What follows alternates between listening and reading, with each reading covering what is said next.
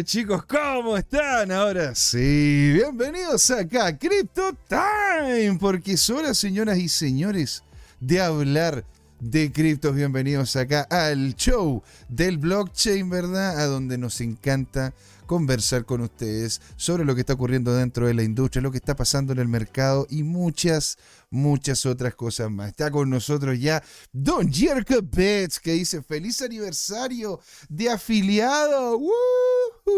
Excelente señor. Y Don Jerko más abajo dice, compre BTC. Aplauso. Aplauso. Excelente, pues señor, qué maravilla. Y hoy día, señoras y señores, la verdad es que se nos viene un programón, no solamente porque está tapado literalmente de noticias y cosas que van a ocurrir, ¿verdad? Dentro del ámbito internacional, incluso algo que podría terminar afectando al ámbito nacional. La próxima semana les, les recomiendo estar atentos el día miércoles porque vamos a tener también una conversación referente al tema de regulación, a lo que se viene en estructuras legales con don L, don Leonardo Lani, sí, un abogado de alto nivel, ¿verdad? Con conocimiento del mundo blockchain y muchas otras cosas más, señoras y señores, ¿verdad? En la primera patita también vamos a estar hablando de noticias, qué es lo que ocurre en el mercado, qué es lo que está pasando, ¿verdad? Con la situación en Estados Unidos, qué ocurre con la inflación qué es lo que está pasando, ¿verdad? Con Coinbase, qué es lo que está pasando, ¿verdad? Con Ethereum. Hay una serie de cosas e incluso vamos a conversar lo que ocurre, ¿no es cierto?, con el cripto rublo, señoras y señores. El cripto rublo. Vamos a ver qué es lo que ocurre con eso, ¿verdad? Y antes de eso, darle las gracias a nuestros nuevos suscriptores, señoras y señores, de este, el canal Crypto Time, ¿sí?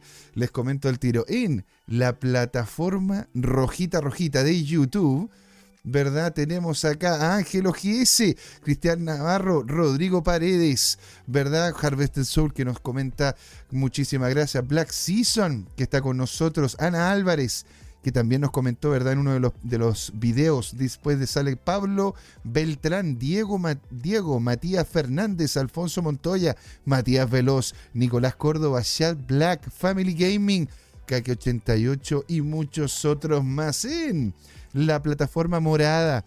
Muy bienvenidos también todos ustedes, ¿verdad? Aquí está Virgari Pecmac 1, Ashamed 1, el Curcho, Criptongo, Roberto Gondor, Peluqueiro, un abrazo grande, ¿no es cierto? A Peluqueiro, genial tenerte por acá, ¿verdad? Como suscriptor ya de un mes.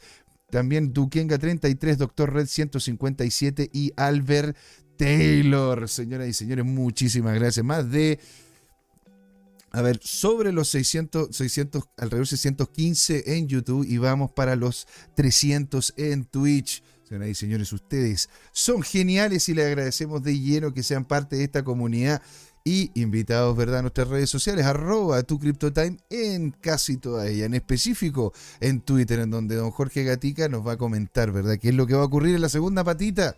Vamos a estar con él hablando de lo que se viene, ¿verdad?, de lo que se está comentando en el cripto Twitter. ¿Ha vuelto a aparecer Willy Woo? ¿Qué es lo que ha dicho, no es cierto, él? ¿Qué pasa con el capo de cripto? ¿Alguna noticia interesante referente a lo que es la adopción de Bitcoin a nivel mundial? Todo el FOMO, todo el food que usted desea, anhela y pulsa durante toda la semana que no tiene a don Jorge, este día miércoles en la segunda patita va a poder subsanar esa necesidad sin ningún tipo de problema, ¿verdad? Invitadísimos todos a la conversa, los queremos escuchar, queremos saber qué es lo que opinan, ¿verdad? Don Alejandro Máximo, hola, hola, tío JM, desencripte un Merkel Root, de un gran saludo para todos los Crypto Timers, por favor, de, pero de todas maneras, señor. Alegría tenerlo por acá, don Alejandro. Venga para acá. Un abrazo. Desencriptado. Desencriptado. Descentralizado y digital para usted, señor. Así que alegría, alegría, sin dar más vuelta, porque tenemos mucho que conversar, muchísimo que conversar. ¿sí? Y quiero su feedback, chicos. Quiero saber lo que ustedes opinan referente a las temáticas que vamos a colocar aquí encima de la mesa, las evaluaciones de precios que tenemos proyectado y las posiciones que de hecho han generado ganancias, que la otra vez colocamos en el Trading View. Señoras y señores, sin más preámbulos, sin más vueltas, aquí empieza el show del blockchain, Crypto Time. Porque señoras y señores, es hora de hablar de criptos. Usted no se puede ir, nos vemos después de la intro.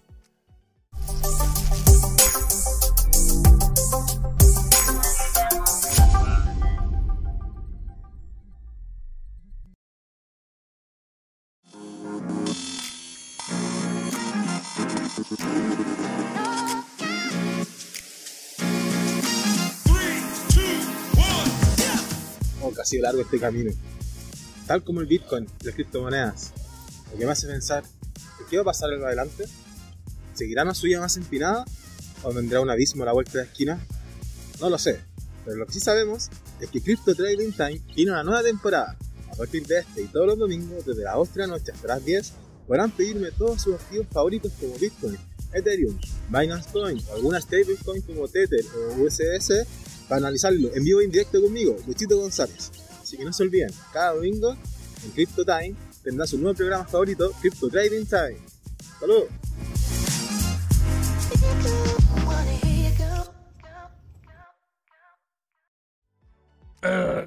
chicos, ¿cómo están? Bienvenidos acá, la primera patita de lo que es Crypto Time.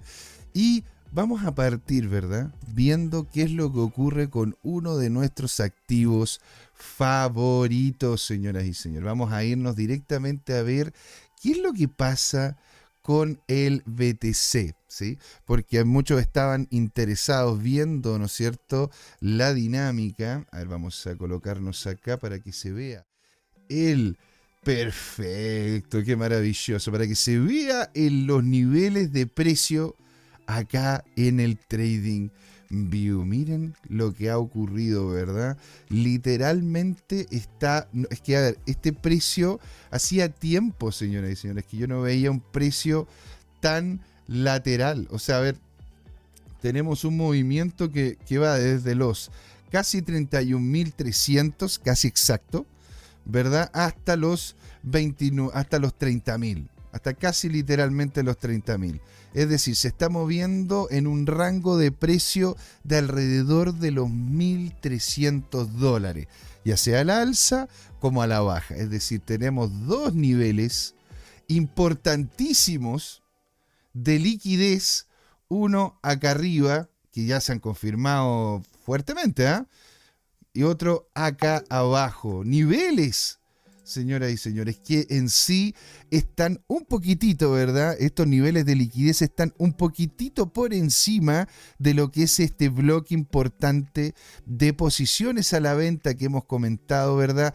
Que existe y ustedes lo pueden revisar, ya sea en Glassnode, ya sea, ¿verdad? En Sentiment y en otras plataformas como tal. La verdad, yo estoy impactado. Hacía tiempo que no veía el Bitcoin lateralizando ¿verdad? O sea, hay, algunos momentos en los cuales uno podría decir que hay una lateralización, pero a ver, eh, en, una, eh, en, un, en, una, en, un rectángulo, digamos así, en un rectángulo que se mueva entre eh, alrededor de 1.200 dólares, 1.300 dólares, a ver, en la zona baja del invierno cripto, viéndolo aquí en cuatro horas, ¿ah? estoy viéndolo en cuatro horas para que lógicamente se entienda, pero aparte de eso, la verdad que no.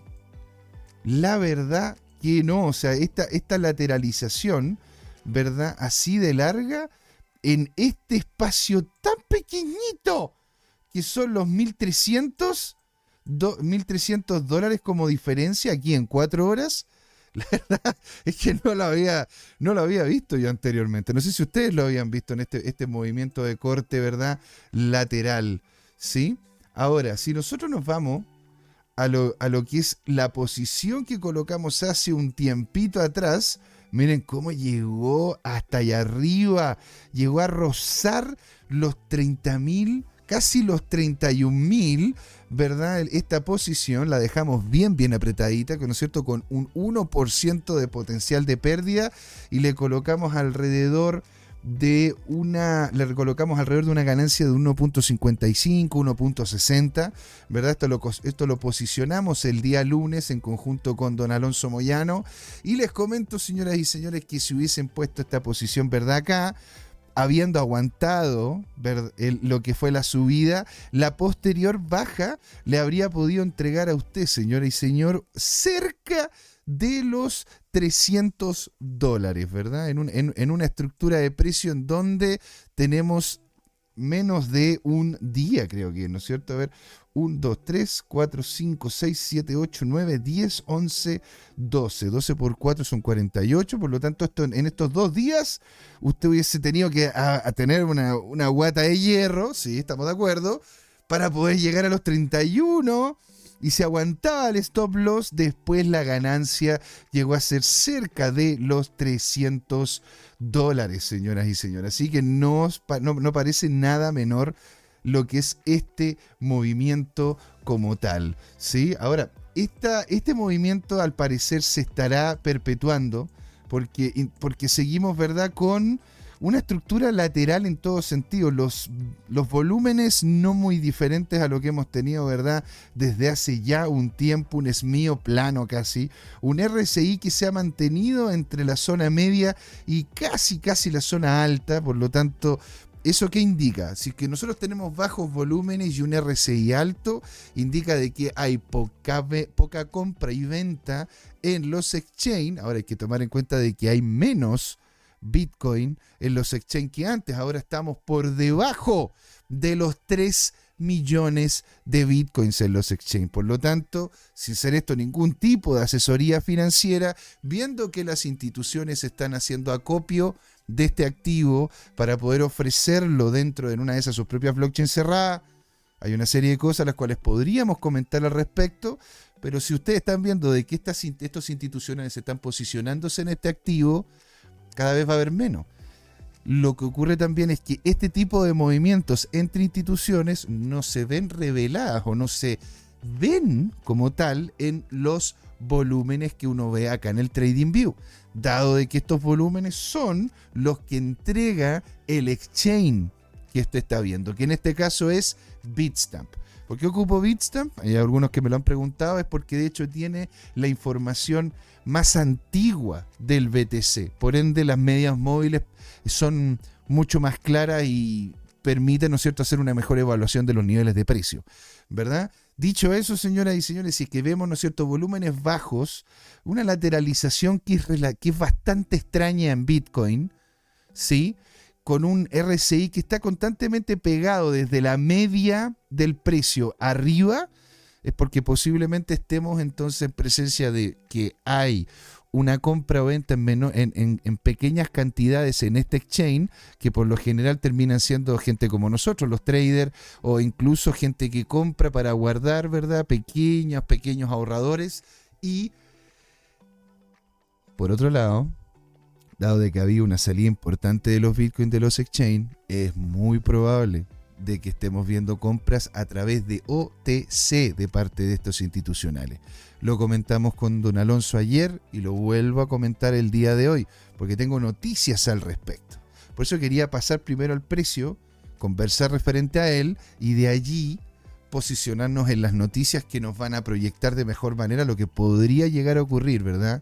Con el Bitcoin. Ahora, dicho eso, usted, señora señor, en su casa, completa libertad y de hecho su responsabilidad hacer la investigación al respecto. Nada, acá es asesoría financiera, señora y señor. Entonces, atento a lo que estén haciendo en este momento, más allá de ver los niveles de precio de Bitcoin, en este momento hay una compra y venta también de posiciones en Bitcoin importantísimas, pero de forma OTC, over the counter. No van a ir al exchange hacer compra en spot en el mercado. No, van a ir directamente como empresa a la oficina de Binance, a la oficina de X, Y o Z y se van a posicionar ahí con, oiga, ¿sabe qué? Tengo tanto dinero, páseme esta cantidad de BTC, ETH u otro tipo de moneda, ¿sí? Yo quiero saber, ¿no es cierto?, qué es lo que opinan. Don Jerko nos dice, buen live trading. Claro, podríamos hacer, ¿eh? podríamos hacer un, un live trading. Por lo general, como, como hacemos posiciones más que un trading ¿verdad? por lo general lo que hacemos es, es como comentar hacia dónde iría el mercado, noticias y ese tipo de cosas, pero en Yerko, si realmente la comunidad anda queriendo algo así, podemos abrir un espacio, ¿verdad? De repente uno de estos, un, día, ya sea, no sé, lunes, miércoles o viernes, eh, poder dejar un espacio para que sea netamente trading, una live trading, o sea, haciendo la evaluación, viendo qué es lo que está pasando con eso y haciendo las proyecciones con posiciones y dinero real. ¿sí? Podríamos tener como sea un, fondito, una especie de, cantidad de dinero en la cual podríamos ir posicionando. Yo no tengo ningún problema y feliz si es que lo desean ustedes. Así que, don Yerko, muchas gracias. Un grande usted, muchas gracias por el dato, ¿sí? Este, entonces, señores, ¿por qué yo les quería mostrar esta lateralización de Bitcoin?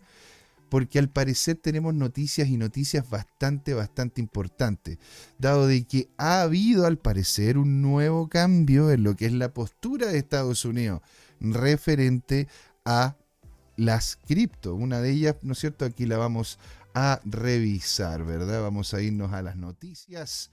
Don Tomicro está con nosotros. Don Tomicro, venga para acá. Un abrazo descentralizado digital para usted, señor. Nos dice buenas, buenas tardes, buenísimas tardes, señor. Alegría tenerlo por acá.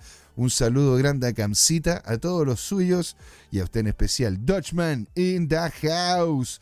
Don Alejandro Máximo nos dice, cero compra de BTC en vivo con efectivo en cajero cliente. Bueno, puede ser, pues señor. Ahí también hay una, hay una dinámica y de hecho hay varias personas que están haciendo compra a través de cajero ¿verdad? A nivel mundial, no solamente aquí en Chile. Y estas personas son por lo general, ¿no es cierto?, pequeños inversores que van haciendo compras lentas y paulatinas en el tiempo. Así que buenísimo. John Yerko nos dice, ¿when se va a hacer? Bueno, hay una... Hay alguna... A ver. De hecho, de hecho, ¿cómo se llama? Literalmente, Don Yerko, una de las, una de las criptos en las que estaba invirtiendo, se fue literalmente a cero. Literal. Me desperté hoy día y dije, ¡pa! Apareció Chocapi. no, o sea, más que nada fue como, me desperté, reviso, ¿no es cierto?, los niveles de precio y me sale de que no está listada. digo, pero ¿cómo, ¿cómo que no está listada? ¿Qué es lo que ocurre acá? Empiezo a revisar, pim pam pum, claro. Al final, al final, ¿cómo se llama? Incluso habiéndole hecho una eh, auditoría bueno, a ver, son, son auditorías por lo general. Bueno, se caga Bueno, así es la vida, así es el fútbol. Y bueno, uno tiene que siempre posicionar ahí, ¿no es cierto?, afuera, para, para ustedes y para todos los que nos estén escuchando, la idea clara de que el que cree que solo gana no se dedica al trading. va a terminar usted en extremo frustrado. ¿sí? Y de hecho, como se llama, podría mostrar una de las cripto que de hecho se fue literalmente a cero, porque de hecho fue esta de acá. A ver, les comparto entonces esta, a ver cuál fue la que se fue literalmente a cero. Esta señora y señores, Tales. Tales, Tales se cayó de una de la noche a la mañana. De hecho, yo, yo como ayer, ayer estaba muy bien posicionada, estaba, como se llama, dentro del top 150 o 200, ¿verdad? De las cripto a nivel mundial. Estaba bastante bien, le hice una auditoría a lo que es el contrato, ¿no es cierto?, que tenía Tales, que estaba en lo que es la red de Synthetics salía que todo estaba como corresponde y lo que ocurre fue de que Synthetix terminó colocando el, apretando el botón de kill. No fue el proyecto como tal, sino la red la que terminó echándolo para afuera porque para el parecer encontraron una que otra, uno que otro movimiento que no era el correcto, el cual estoy, estoy de acuerdo, pero, pero den algún tipo de aviso, ¿no? Digo, si es que los amigos de Synthetic nos están viendo, para que nos, puedan, como se llama, entregar algún tipo de aviso a los que estamos utilizando la red de que, oye, vamos a cortar este proyecto de una. Así que por eso mismo es bueno, ¿verdad?, de que ustedes lo sepan. Así que Gwen, Gwen se va a cero en vivo, bueno, la acabamos de ver. Les estoy mostrando, ¿no es cierto?, literalmente un, un activo que se fue a cero. Ahora, este es uno de varios activos de los cuales uno invierte. ¿Verdad? Por eso les los vamos comentando de forma consistente. Usted, señora, señor, diversifique. No coloque todo su dinero en cripto, ni tampoco lo coloque, lo, coloque solamente en, fondo mutuo. No es ninguna de las dos el mejor, la mejor forma de poder obtener, lógicamente, capital, ¿verdad? Don Alejandro Máximo nos dice, ¡ojo!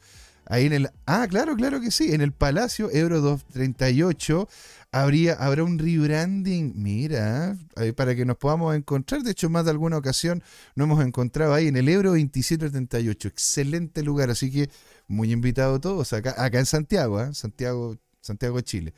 ¿Verdad? Que lo dice todo micro. Que no, que no se te escucha, que no te escuche Jorge, que invertiste en esa, en esa shitcoin. Te va a retar, exactamente. Exactamente. Por eso, por eso lo dije bien tempranito en el programa, porque él se mete, ¿no es cierto?, después en la segunda parte y no quiero que me rete. No quiero que me tire la chancleta. Van a andar ahí con la chancleta igual que la mamá. ¿Pero por qué invertiste en esta wea?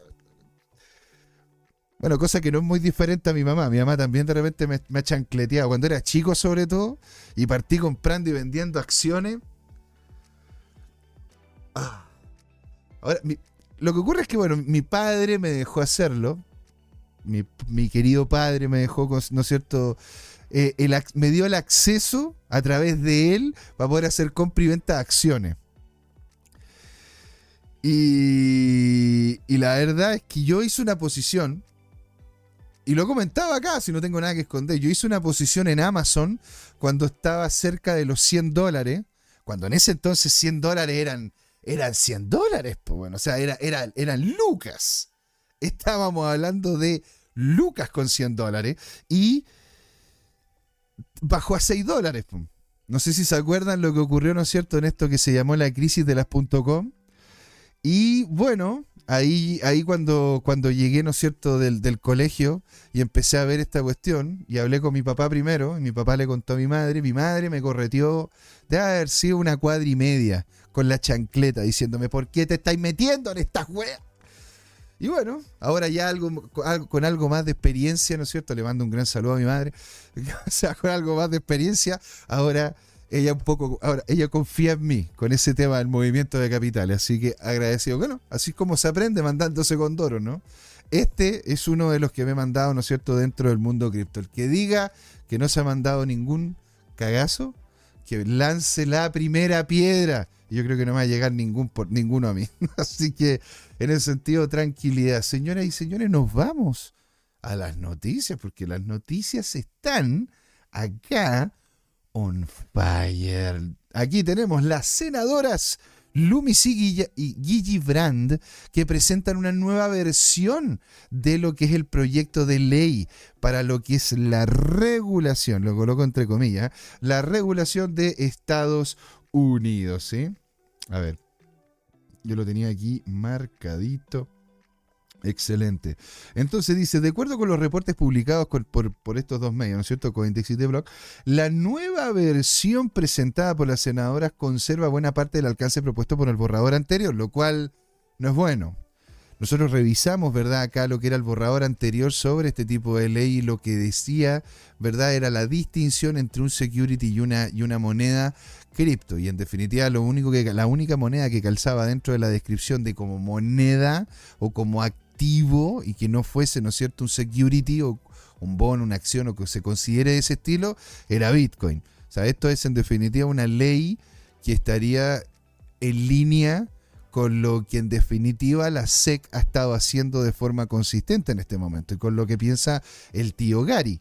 ¿Verdad? Entonces nos dice que, pero incorpora, y, esto y esa es la gracia, por eso también lo quería compartir con ustedes, ¿verdad? Nos dice, pero, pero incorpora una serie de cambios que abordan las situaciones similares y los problemas recientes vistos dentro de la industria. Y de hecho, en el caso de FTX, señoras y señores, les tengo también otra notición. Aquí Don Yerko nos dice Sociedad de Inversiones La Chancleta. no les vuelvo a contar nada personal. Esta es la última cosa personal que les voy a contar a ustedes, ¿ah? porque la verdad que si me, ¿cómo se llama? Vamos a crear entonces el fondo chancleta. Carveted Soul está con nosotros, ¿no es cierto? Buenas, buenas, José. Qué buena manera de terminar el miércoles con Crypto Time, señor. Alegría tenerlo por acá. Un abrazo descentralizado digital a nuestro CZ oficial de acá de Chile. ¿ah? Alegría verlo por aquí, como estábamos conversando. Encontrémonos, ¿no es cierto? Posiblemente, no sé, esta semana, la siguiente, ahí en el, e, ahí en el, en el Ebro 2738, ahí de repente nos, nos pegamos la junta, vamos ahí al palacio, comemos rico y buena onda. Y de hecho, don Harvested, estamos acá conversando sobre lo que se viene, ¿verdad? En los cambios legislativos en Estados Unidos. Entonces, los cambios y consideraciones importantes de esta nueva versión, ¿verdad? Que al parecer tienden a ser más constrictivos. Es quizá uno de los aspectos más destacados de esta nueva versión del proyecto de ley es el que dota con de hecho mayores facultades a lo que es la Comisión de Comercio de Futuros y productos básicos, convirtiéndolo en un, organismo con más responsabilidades para abordar el ecosistema de las monedas digitales. Ahora, revisemos el nombre. comisión, ¿sí? Esto significa que no es un ministerio, que no es una institución como lo que sería la SEC, sino que como comisión ¿verdad? Va a ser un grupo de expertos que va a estar viendo lo que ocurre dentro de lo que sería los futuros de productos básicos, ¿verdad? Ahora, como futuro de productos básicos está incluido el concepto de un security. Por eso les digo, esto, como se llama, podría llegar a ser incluso un detrimento a lo que es el posicionamiento cripto en Estados Unidos. Ahora, si ustedes quieren preguntarle eso en más detalle y comentarlo, ¿verdad? Con alguien que tenga conocimiento legal vasto, ahí podríamos comentarlo, ¿verdad? Con Don L, que se nos va a venir, ¿verdad? La próxima semana, el día miércoles. Ahora, este es el problema, ¿verdad? Porque, ¿cómo se llama? En ese sentido, ¿verdad? Lo que sería es una, lo que se vendría sería literalmente una pelea entre dos instituciones estatales, la SEC la Comisión de Valores, y la CFTC, que es la Comisión para Comercios Futuros y Productos Básicos. Ahora, esta comisión, ¿verdad? Es en este momento menos importante que la SEC.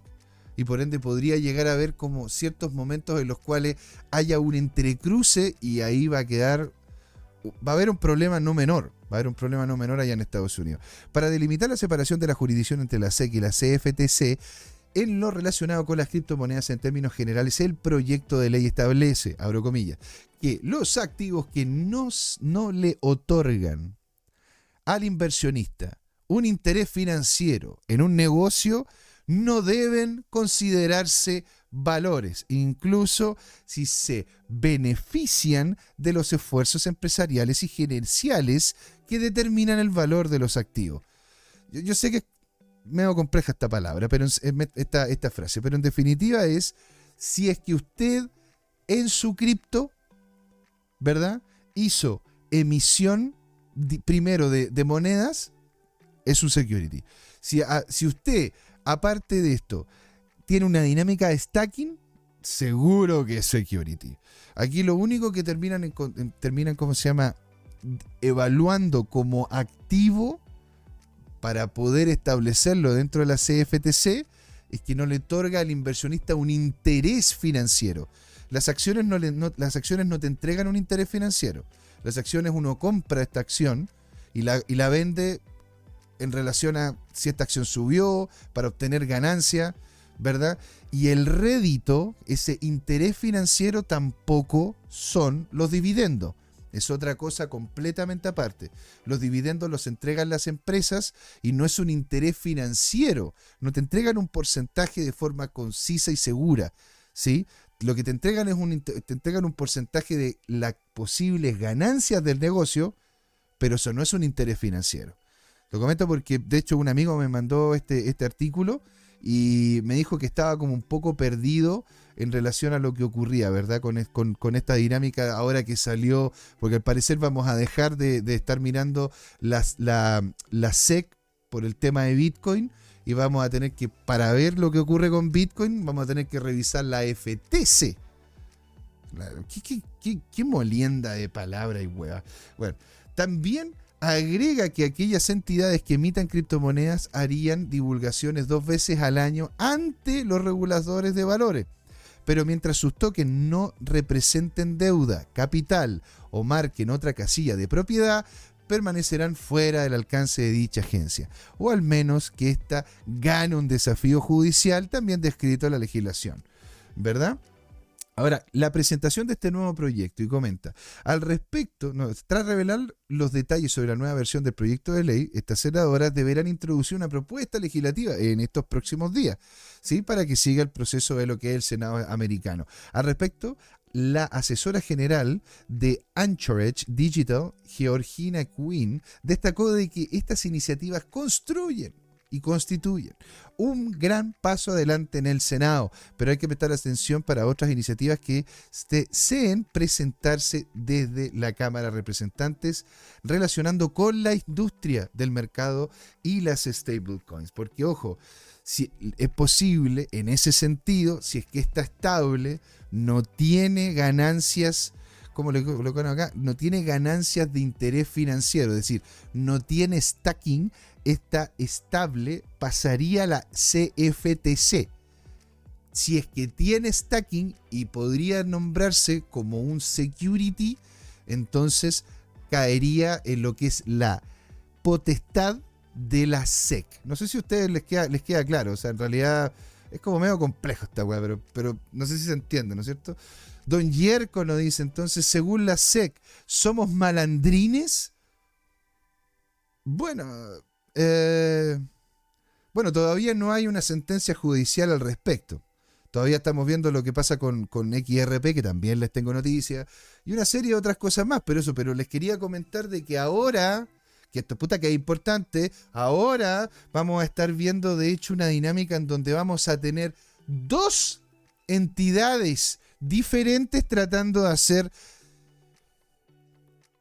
manejo y interpretación de la ley para justamente administrar este tipo de activos. O sea, si es que llegásemos a ver este, eh, eh, a Estados Unidos dominante de nuevo dentro de lo que es la industria de las criptomonedas, vamos a tener que estar revisando literalmente dos instituciones por separado, si no tres, si no cuatro. El Senado, la presidencia, la CFTC y la SEC Vuélvanse chinos, vuélvanse locos, señores, con esta dinámica. Yo, yo la verdad que es impresionante.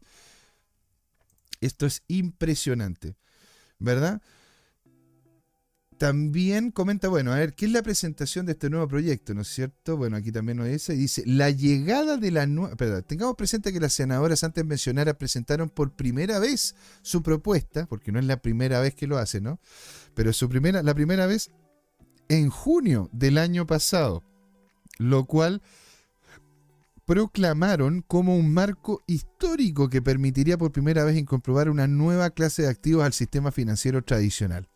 La llegada de esta nueva versión viene a lugar en un momento específicamente caótico para el ecosistema cripto en Estados Unidos, en especial a razón de las acciones de cumplimiento suspendidas por la SEC contra importantes empresas del sector en ausencia de leyes específicas. Ahora, aquí Ángel Di Mateo, el, artículo de él, yo me podría sentar con él y comentar, ¿no es cierto? Que en realidad no es que el sector tenga una ausencia de leyes, sino que en definitiva se crea un marco, que se cree un marco el que permita también la creación de la, industria como tal.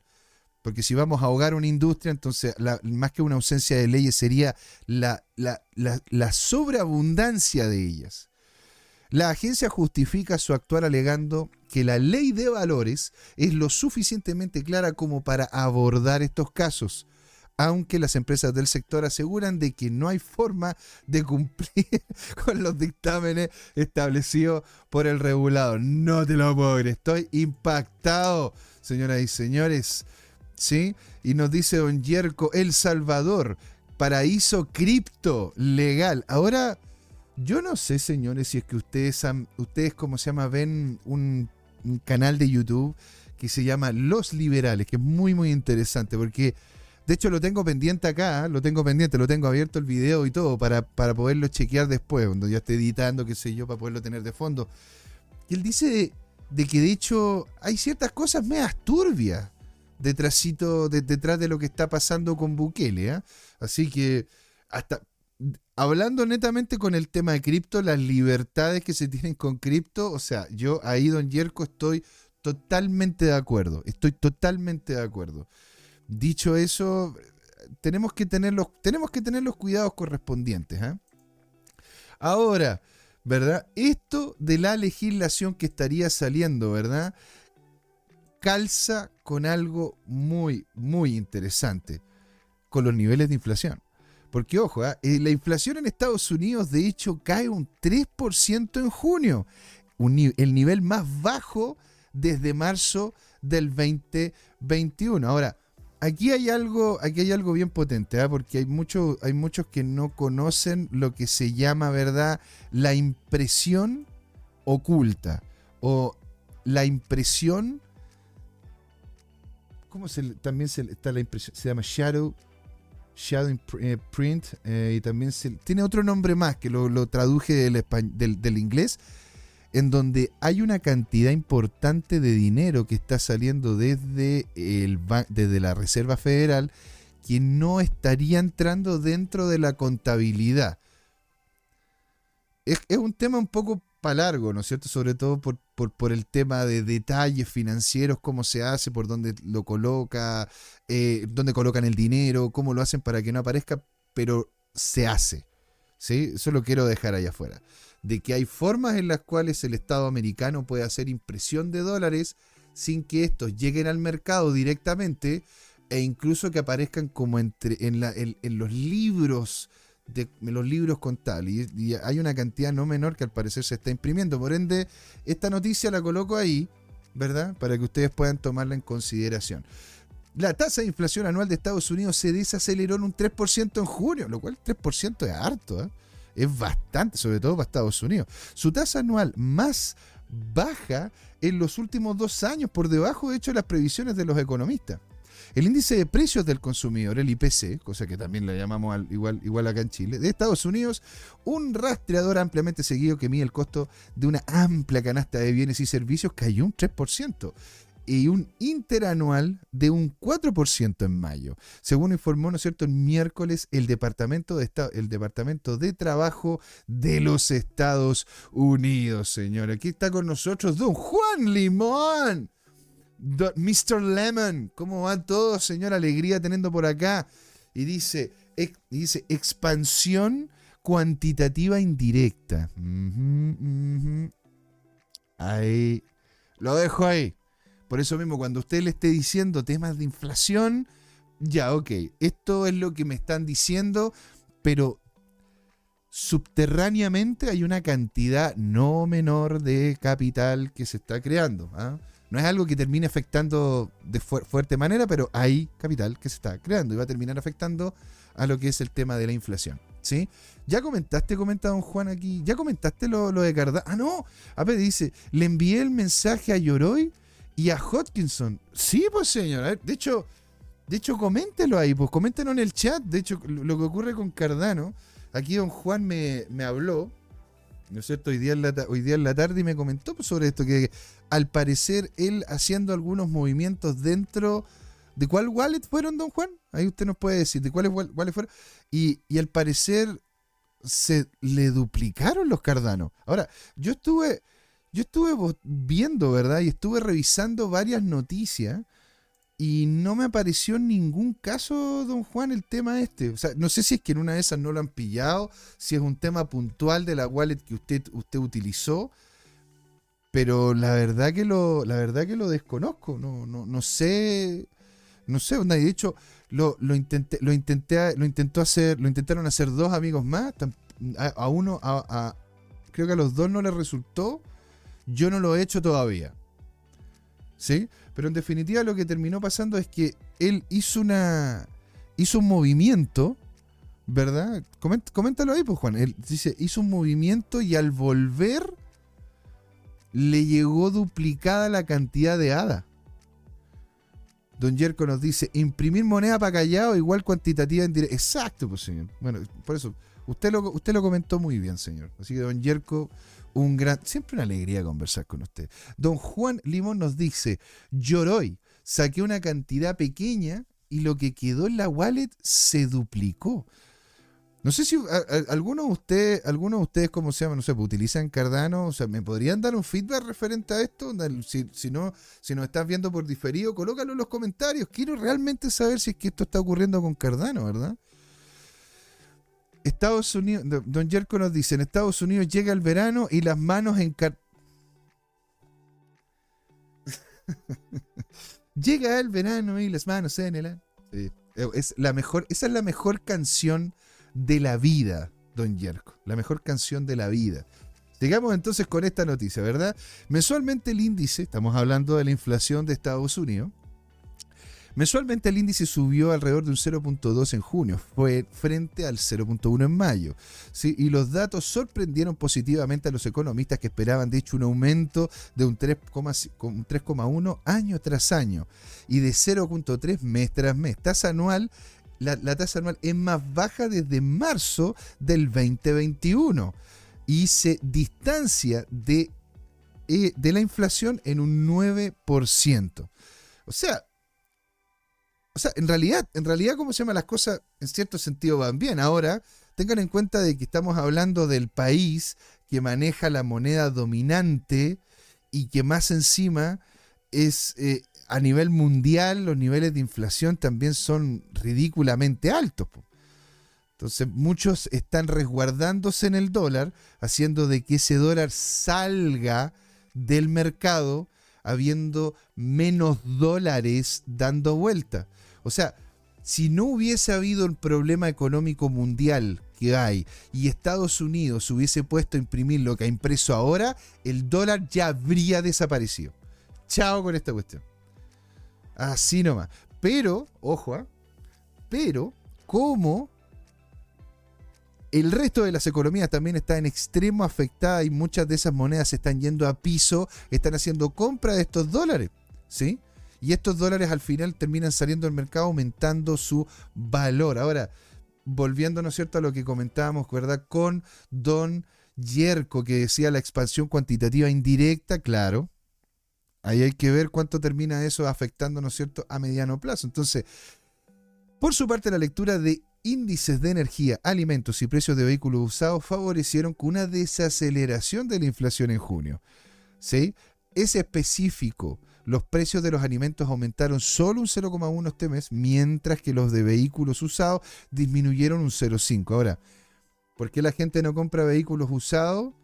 Porque no tiene plata para comprar un vehículo usado. ¿Por qué los precios de los alimentos aumentaron solamente un 0,1 en el mes?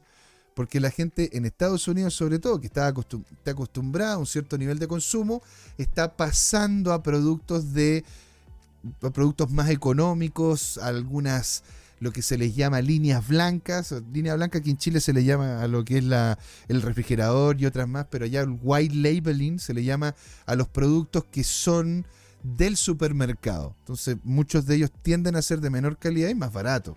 ¿sí? Y el índice de energía que cayó un asombroso 16.7% con respecto a lo anterior. Bueno, bueno, lógico, ¿no? Han aumentado una cantidad importante lo que es la producción de petróleo en Estados Unidos. Se están abriendo nuevas, nuevas facetas. El fracking lo están mirando con otros ojos, ¿verdad? Ya hay menos venta de lo que es el crudo o, el, o la energía americana, lo que es Europa, porque se están empezando a expandir a otros lados, se está empezando, sobre todo, bueno, Francia ahí es como la piedra de tope, ¿ah? y a mí con lo que me gusta la cultura francesa y aprender francés, cagó en la... Pero a ver, los franceses están colocándose de piedra de tope para, para evitar de que el gasoducto, ¿verdad? Que va desde, no el gasoducto, creo que es el oleoducto que va desde España que, va, que, va a España desde África pueda pasar al resto de la eurozona. Si es que eso lo hacen, posiblemente, ¿no es cierto?, Estados Unidos va a terminar vendiendo menos cantidad de petróleo, ¿verdad?, a Europa, que en este momento le tiene, lo tiene baneado a Rusia, y termina cayendo, ¿no es cierto?, los precios aún más, ¿sí? Les comento esto para que podamos hacer el parangón entre los diferentes, entre lo, entre lo que está pasando, los diferentes productos. Señor Laporta está aquí con nosotros, señor Laporta un abrazo descentralizado digital para usted. Y si usted, señora, si usted, señora, señor, le gustan los productos hechos a mano, caseros, ricos, ¿verdad? Desde cola de mono, chocolate y otras cosas más, comuníquese con el señor Laporta. Acepta criptomonedas. Lo dejo ahí, ¿verdad? Esto sin ser, esto es simplemente una opinión. He probado los productos, buena calidad, así que en, en ese sentido, buena onda. Don Juan Limón nos dice, no confundir con línea blanca de Maradona. La línea blanca de Maradona, claro, esa, esa es... Si es que juntásemos todas las líneas que, se mandó Maradona, puede ser de que terminemos dando una vuelta al mundo. ¿eh? El señor Laporta nos dice, igual Francia está en llamas, literalmente.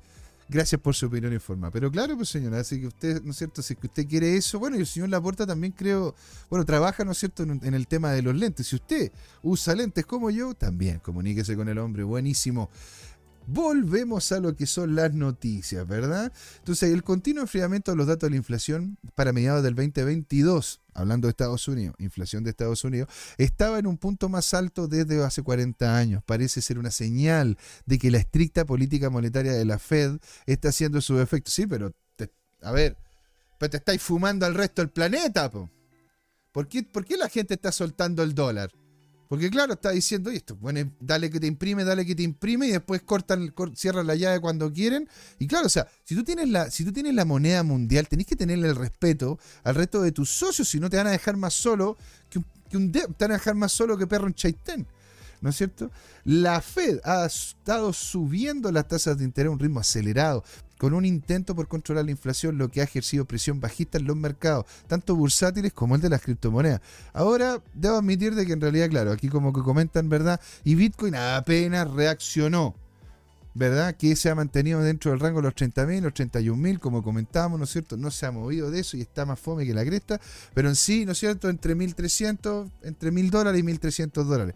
Así que al final no lo terminó afectando en en su mayoría, ¿verdad? Ahora, hablando, ¿no es cierto?, de este desastre que tienen, ¿no es cierto?, eh, que, se tienen en el resto de los países, ¿verdad? Y debemos dar gracias porque en realidad acá algo, algo de noción hay al respecto y se puede llegar a un buen puerto, pero miren esta cuestión, el dólar informal yo lo digo porque no, tenemos varios amigos, ¿no es cierto?, que nos ven desde Argentina y le mandamos un gran saludo a don Mariano, ¿no es cierto?, emblemático entrevistado de acá del canal CryptoTime argentino de corazón también. Ya todo, yo tengo, yo tengo familia ya, o sea, y esto me duele, me duele caleta, ¿no es cierto?, ver lo que está pasando con el dólar en Argentina. Máximo histórico, señor. Y esto va a terminar afectando porque al final, ¿no es cierto?, lo que está ocurriendo mucho en Argentina es que vas, estás teniendo ya 25, 30 diferentes tipos de precio del dólar. El blue, el orange, el, el purple, el no sé qué. Y, al final termina siendo, termina siendo el, termina siendo el precio que te estaría ofreciendo ese tipo en específico en este momento en específico. Porque en realidad el precio del valor oficial es horrible. No, no se puede hacer nada. Dice el señor Laporta, lo de Francia es por temáticas sociales. Han estado con problemas muy fuertes, así que han estado con una instabilidad interna no menor. Es cierto, señor. Y yo la verdad que creo que mucho de esa, esa inestabilidad se la terminó entregando Macron. Esa es mi postura, eso, eso, es lo que creo yo. Tengo mis antecedentes, tengo, mi, tengo mis opiniones, siempre abierto, ¿verdad?, a lo que creen ustedes. ¿Usted qué cree? ¿Qué opina? Colóquelo aquí en los comentarios, colóquenlo en el chat. Queremos escucharlo, queremos que sea parte de aquí de la comunidad de Crypto Time. Otra cosa que también podría terminar afectando y fuerte, creo yo, creo yo, a lo que sería el valor del Bitcoin, sobre todo si es que lo hacen de una sola, mírense esta noticia. El gobierno estadounidense mueve casi 10.000 Bitcoin por un valor de cerca de 300 millones de dólares, relacionados claramente con la incantación que tuvo en su momento Silk Road. ¿Sí? En una billetera de criptomonedas asociada con el Departamento de Justicia de los Estados Unidos movió aproximadamente 9.825.25 BTC con un valor de 299 millones de dólares en una serie de transacciones este 12 de julio de julio. No está claro en este momento si las transacciones que aparecen que aparecen haberse propagado finalmente a la al, a al menos 101 billeteras nuevas. Se enviaron para intercambiar direcciones para la venta o si permanecen estas bajo la custodia del Departamento de Justicia. De hecho, aquí hemos estado, aquí hemos tenido, ¿verdad? Don Yerko Pincheira, y aquí don Yerko nos ha dicho en más de alguna ocasión de que justo cuando se creó Bitcoin aparecieron alrededor del Pentágono una serie de wallets. Así que usted quiere saber lo que dijo don Yerko, quiere conocer lo que es el iceberg cripto. Bueno, señores y señores, usted puede irse, ¿no es cierto?, a nuestro canal, buscar Jerko Pincheira y ahí encontrará todos los videos referentes a eso. ¿Qué es lo que es un CryptoPunk? ¿Qué es lo que es el basilisco de Rodo? ¿Ah? ¿Usted quiere saberlo? Vaya a buscar, ¿no es cierto?, lo que comentó Don Jerko Pincheira. Continuamos, ¿verdad?, con el artículo. Y dice, inicialmente fueron aproximadamente cerca de 10.000, ¿no es cierto?, de BTC asociado a la incantación de Silk Road. Se movieron un par de transacciones enviadas en tres direcciones alrededor de las 6 de la mañana de lo que es horario, horario americano. La mayor parte de las monedas, ¿no es cierto?, que era con un valor de casi 250 millones de dólares al momento de la publicación de este artículo, se enviaron a una sola dirección, que posteriormente la dividió la cantidad en un total de 101 direcciones separadas en un poco más de una hora después. Es decir, tenían todas estas en una pura wallet y las subdividieron en 101 wallets diferentes. Ahora, esta plata, estos bitcoins, ¿van a entrar al mercado o no? Porque, ¿Por qué les digo eso? Porque cuando teníamos 6, 7, 8, 10 millones de Bitcoin en los exchange, claro, o sea, tú decís, bueno, que, van a ser 300 mil Bitcoin, o sea, ya, ok, puede terminar afectando algo el precio, pero, pero ahora que tenemos menos de 3 millones de Bitcoin, menos de la mitad de lo que yo les estaba comentando antes, ¿cómo va a terminar afectando esto? Y quiero saber qué es lo que opinan ustedes. ¿Ustedes creen que esto, esto va a terminar afectando fuertemente? ¿Qué creen ustedes? Don Jerko, Don Juan, Don el señor Laporta, Harvested Soul, Alejandro Máximo. Quiero saber qué es, lo, qué es lo que opinan ustedes. ¿Ustedes creen que este movimiento que está haciendo Estados Unidos con estas cripto, con estas bit, con esta, con estos bitcoin va a terminar afectando fuertemente el precio? Los quiero escuchar. Aquí don el señor Laporta, no, el don Jerko nos dice, el mundo no está preparado para conocer el iceberg de las criptomonedas. Y puede ser, señor. Puede ser. ¿Verdad? Entonces, señores, aquí lo que estamos viendo es un movimiento no menor de dinero de parte de Estados Unidos que posiblemente nos pueda terminar afectando lo que son los niveles de precio de lo que es esta criptomoneda. Y, posible, y, si es que empieza a enganchar sobre todo a lo que serían bots, en donde activen ciertas posiciones a la venta, más lo que hemos comentado, ¿no es cierto?, de lo que está debajito de los niveles de precio ahora, que sería un impulso, podríamos entonces llegar a los 28, 27, 26, si es que las cosas se dan así. Por eso les digo, hay que estar atentos. Si bien abunda la especulación de la naturaleza exacta de las transacciones que abarcan más de 800 direcciones de billeteras, comenta el artículo, la gran cantidad de transacciones de billeteras asociadas hacen que rastrear exactamente lo que el gobierno de Estados Unidos está haciendo con cada moneda sea una tarea cada vez más desafiante. Claro, tenéis que estar vigilando, una serie de wallets y que muchas, muchas de estas wallets pudieran, pudieran simplemente ser manejadas por bot y es difícil mantener la, mantener la claridad. Esta falta de certeza ha llevado a algunos miembros de la criptocomunidad a temer que el BTC esté siendo bombardeado o que el movimiento de las criptomonedas que inducen a despegar al gobierno de los Estados Unidos de esta corrida de toro. O sea, es posible que ellos entonces, según lo que dice el artículo, estén de hecho haciéndole un menoscabo a los niveles de precio. O sea, cada vez que llega a los 31, al parecer, porque de hecho hemos, vimos, ¿no es cierto?, hasta la lateralidad, a los 31, ¡pumba! Llegan una cantidad importante de Bitcoin, ¿verdad? Lo que serían algunos exchange y le bajan los niveles de precios, ¿sí? Don Juan Limón nos dice, son solo 10.000 BTC. Hay varios vendedores de casi la mitad de eso en Binance casi a diario, ¿ven? Puede ser, pues señor. Ahora, estos son los BTC que están claros que son del gobierno. Ahora hay que ver cuántos otros BTC puede ser de que estén vinculando, vinculándolo sin que nosotros sepamos, que era lo que estábamos hablando también con el tema de la impresión eh, sombría de dólares. ¿Ah? Lo dejo ahí para que ustedes lo puedan revisar, señora y señores. Bueno, en tema, en tema de regulación también se nos viene lo que... A ver, voy a mostrarles entonces esto. Esta es la que, esto es lo que se nos viene.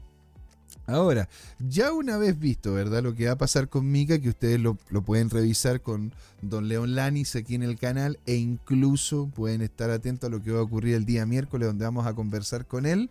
Señoras y señores, ya avanzando con la ley Mica, comenta, ¿no es cierto?, que es la hora de una moneda estable en euro. Ahora, la gracia de la legislación Mica es que no es exclusiva, cosa que posiblemente sea así en Estados Unidos.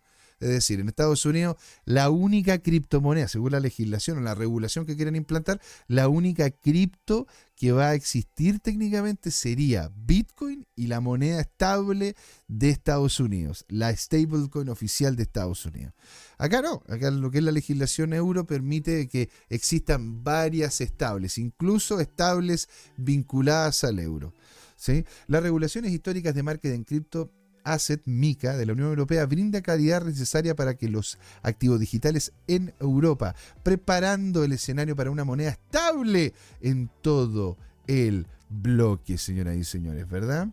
Y aquí, bueno, aquí había un artículo que nos estaba comentando esto y por qué, y esto es lo que yo quería leer, lo tenía marcado por acá. A ver si lo tenía allí. Ahí está. No, eso me marcó todo. ¿Por qué ahora es el momento ¿Por qué, se ha ¿Por qué no se ha producido ya la moneda estable euro visible? Hasta ahora la ausencia de la moneda estable respaldada por el euro ampliamente adoptada se ha debido a dos factores. Y este, este artículo tiene razón. La tasa de interés negativa, bueno, y las cargas regulatorias. La tasa de interés negativa de la eurozona se ha, ha, dificultado el surgimiento de una moneda estable con un respaldo fiduciado, dado que los comerciantes a menudo obtienen rendimientos al asumir los riesgos. ¿Verdad? Es decir, con las tasas negativas, es decir, con, con incentivo a posicionar, ¿no es cierto?, capital de riesgo para ir a buscar rentabilidades hacen de que la creación de esta moneda estable no sea práctica en este momento. ¿Sí? Y bueno, lo mismo con el tema de la carga regulatoria, es que, que porque todavía nos falta, ¿no es cierto?, un poquito de crecimiento en ese sentido. Después, sin embargo, la situación ha cambiado, dado que el Banco Central Europeo puso fin a este experimento de la política monetaria 11 de 11 años en 2022, mientras se preparaba para enfrentar el impacto económico de la guerra de Ucrania. En términos de cargas regulatorias, Micro clasifica la moneda estable como token de dinero electrónico, ya lo conversamos, ¿verdad?, con Don León, o tokens de dinero electrónico significativos se vuelven lo suficiente, si se vuelven lo suficientemente grandes. Esto implica de que las organizaciones deben estar completamente registradas y cumplir cuando MICA entre en vigor el 2024. ¿Sí? Bueno, señores, siendo las 7 con 10 minutitos, ¿verdad? Nos vamos a pegar un pequeño minúsculo, casi, casi, casi minúsculo intermedio y volvemos. Pero primero les dejo acá esto para que podamos comentarlo, ¿no es cierto?, en el intermedio, ¿verdad? Ah, el Parlamento ruso aprueba la legislación vital del rublo digital, con planes para comenzar, señoras y señores, en agosto. A medida de que aumenta el impulso de en torno al rubro digital, la moneda digital del Banco Central, propuesta de la Federación Rusa, el Parlamento del país y se ha acercado poco a poco a la legislación histórica. El 11 de julio, la Cámara Baja Parlamentaria, la Duma del Estado, aprobó, de hecho, este proyecto de ley en su tercera lectura, llevándolo a la Cámara Alta. Si se aprueba, la legislación estaría camino a una mesa, a la mesa del presidente. Ahora, este proyecto de ley lo, se presentó en el Pleno del Duma Estatal en diciembre del 2022 y lo hemos ido comentando, hemos ido viendo algunos cambios, algunas cosas que ha dicho desde, desde Putin hasta algunos asesores puntuales. El proyecto de ley también define conceptos críticos como lo que es un usuario, una plataforma, lo que son los inversionistas y otros participantes en el intento de proporcionar una regulación sólida y clara. Ahora, eh, yo tenía marcadito acá, las relaciones simbióticas que podría llegar y tener el blockchain de Rusia, ¿no es cierto? Y la cadena de bloques y las monedas digitales han tenido, ¿no es cierto?, una relación relativamente peligrosa, sobre todo al inicio. Y en medio de esta prohibición, Putin elogió la tecnología subyacente detrás de las criptomonedas. De hecho, lo comentamos acá y con, don Jorge Gatica. La invasión de Ucrania hizo que Rusia recibiera series de sanciones, ya eso lo sabemos, ¿verdad?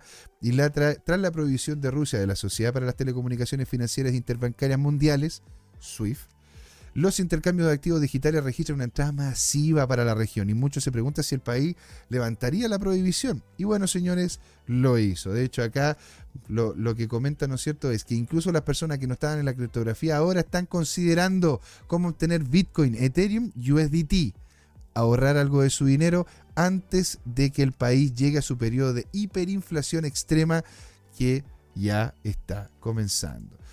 Dicho eso, señores, yo le tenía acá una noticia para ir ya terminando. Ya terminando ¿ah? Yo sé que me, Es que en realidad el tiempo se me, va, se me va muy rápido, señores. Lo paso genial con ustedes acá. Nos dice Don Jerko, la expansión cuantitativa indirecta no irá a parar el mercado del BTC, irá a parar como carnada para dar FOMO a las CBDCs. Tiene sentido.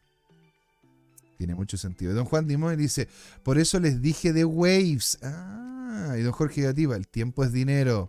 Exactamente, señor. Y bueno, por último, les quería mostrar lo que está pasando con Tether, que el CTO, porque no sé si ustedes eh, conocen lo que pasó con la, eh, con la última emisión de cerca de mil millones de dólares de parte del USD, de USDT. Y, ojo, no solamente eso, sino también los seguros que se están aplicando. ¿eh? Vamos a conversarlo, ¿no es cierto?, a la vuelta de este pequeño, minúsculo, casi imperceptible intermedio para ingresar a, la conversación a don Jorge Gatica. Todo el FOMO, todo el food y lo que está ocurriendo en el cripto Twitter ahora. Después de solo unos minutitos de descanso, porque bueno, hay que ir al baño y todo. Así que ahí nos vemos. Usted no se puede ir. Esto es el show de blockchain. Crypto Time porque es hora de hablar de criptos. Hola amigas y amigos, antes de irnos les queríamos recordar que esta comunidad CryptoTime la hacemos todos, así que siempre invitados a nuestros canales de difusión en Twitch, Twitter, YouTube, LinkedIn y Facebook. Búsquennos como CryptoTime, con I latina, así, latinos como nosotros. Los esperamos para intercambiar información, hacer nuevos amigos y conexiones en este hermoso mundo del blockchain y las tecnologías descentralizadas. Los invitamos a suscribirse para recibir información sobre nuevos episodios y les mandamos un gran saludo de acá, Jorge Gatica y José Miguel. Nos vemos.